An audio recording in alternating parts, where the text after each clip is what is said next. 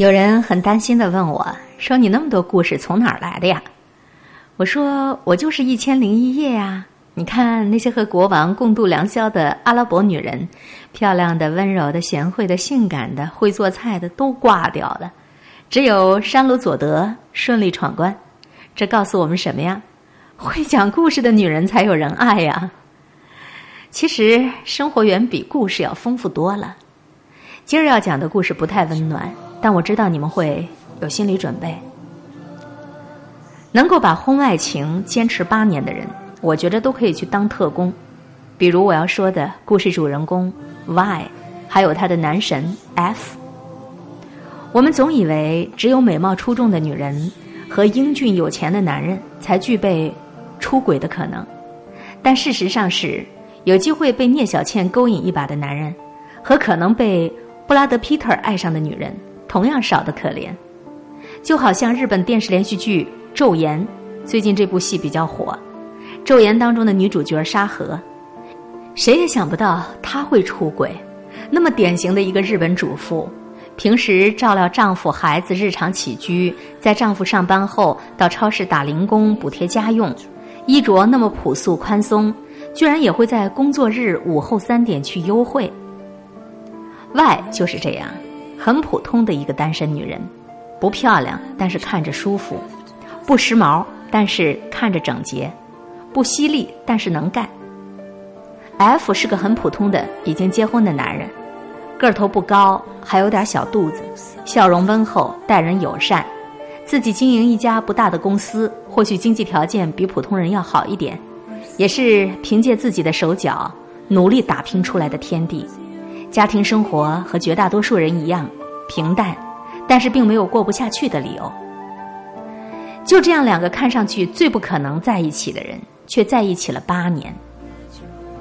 Y 曾经是我的客户，即便广告谈判这样繁杂虐心的工作，我也没有见他表露过丝毫的不耐烦。除了提案时侃侃而谈，私下里他话不多，总是很有礼貌的让别人先表达观点。有不同意见时，也是问大家，这样会不会更好一点？F 跟他算是同行，有时候我非常疑惑，两个那么谨慎生活的人，为什么会发生反传统的感情？后来我看到 Y 写文案时专注认真的表情，听他陈述策划时精到的用语，像涓涓细流一样柔和清晰，含而不露当中蕴藏着小小的火花。对于 F 这样的创业型工作狂，他应该就是一发准确而迅速的子弹。在网络评选的婚外情高发地段当中，办公室首当其冲。相比较于事业男性，再也没有比邂逅工作上的解语花更让人心动神怡的。据说最危险的婚外情，不是那种拥有你没有一切的女人，而是你的升级版，甚至你的复刻。大多数男人喜欢的始终是同样一个款本，只要出现的时间和地点恰当，比如男人正在事业发展期，长期出差，或者在公司身边偏好有一个跟他的原配很类似的单身女同事、女搭档或者女秘书，两个人日久自然会生情。所以最危险的情敌其实身边的凡人。我认识 F 的妻子。也是他曾经的同事，他和 Y 的相似度达到百分之五十，现在是全职太太。八年里，Y 辞职原先的职位，到 F 的公司帮他打理业务。在 F 最艰难的时候，项目受到重创，资金特别紧张，两个人约会谈的都是工作、分担、鼓励和温暖，这都是爱情最重要的成分。这么多年，F 出差都是 Y 有接有送。有时候飞机晚点，他就带本书，安安静静的坐在机场里等待，身边放着 F 喜欢的咖啡，F 喜欢的食物。看到任何与 F 有关的工作生活的资料，他都会第一时间给他转发微信。他每天把自己收拾的整洁快乐，发一点自拍给 F。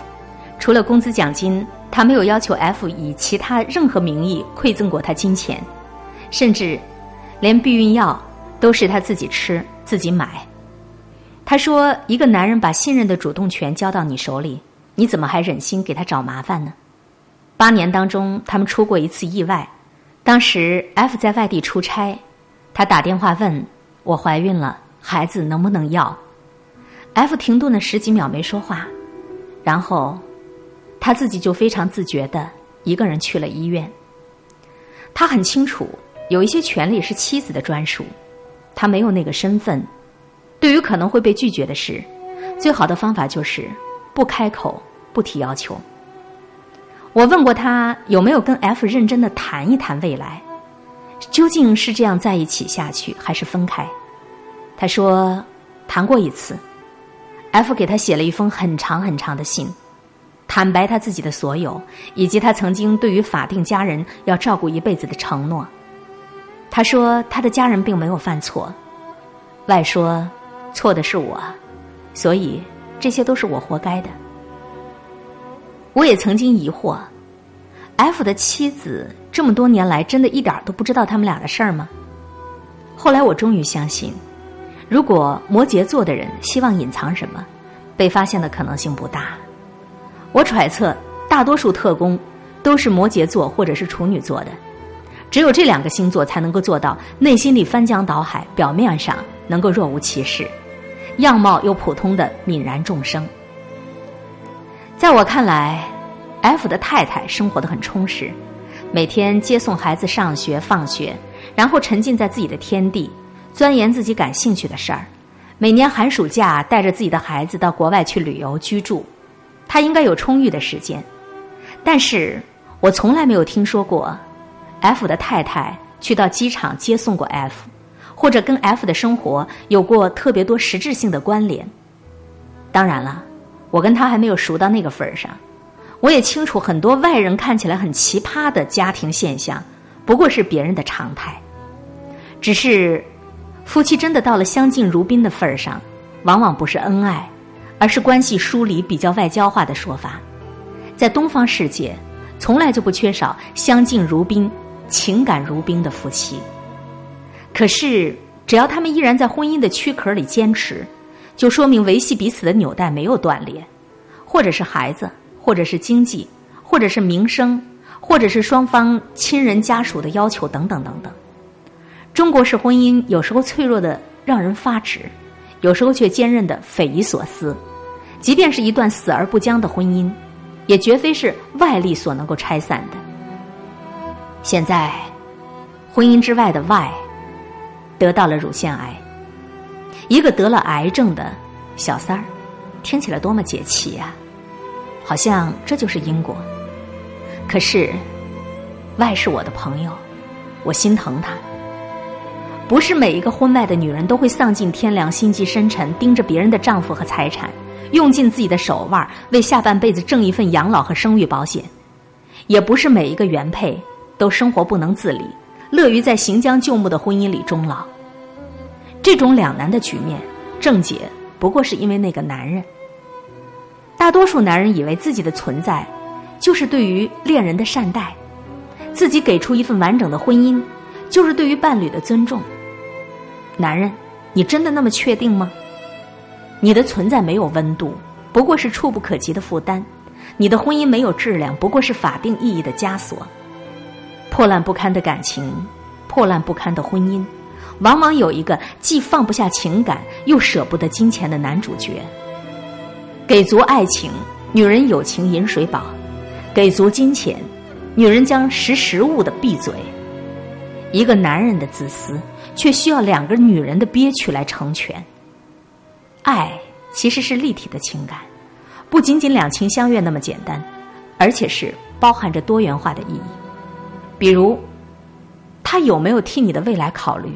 他有没有为你的生活打算？他有没有把自己当做你的亲人来照顾你、挂念你、体贴你？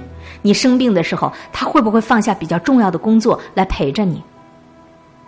爱，就是上了床烈火金刚，下了床细节体谅，情绪里善待，内心里珍惜，无论何时何地，你都在对方的心坎上。仅仅是你侬我侬的吸引，身体的迷恋，只是荷尔蒙指数暂时性的飙升，没有办法带来持久的圆满。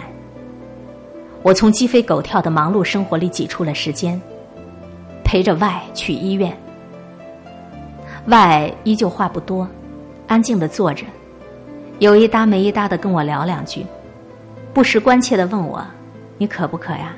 要不要喝水？”好像生病的那个人是我。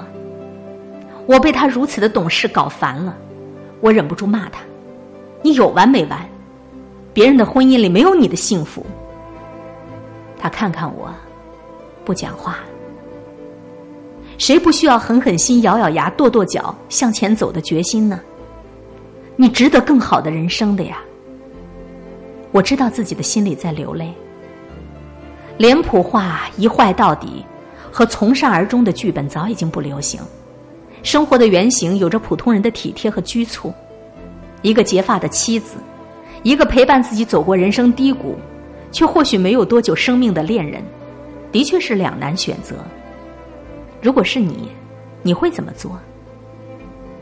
男人的凉薄，大多数以女人的悲剧结尾。我写的故事每一个都是真实的。我的艰难不在于发现数量众多的素材。而是在于把一个真实事件的关键细节描述的面目全非，看不出当事人的丝毫信息。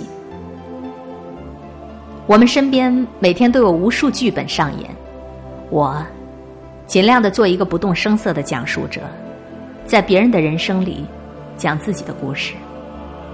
而我们大多数人听过那么多大道理，却依然过不好这一辈子。请大家原谅我今天晚上小小的情绪低落。请允许我明天再去散发温暖和正能量。这篇文章是新浪时尚专栏当中灵魂有香气的女子她的一篇博客文章，题名叫做《别人的婚姻里没有你的幸福》。谁让你心动？谁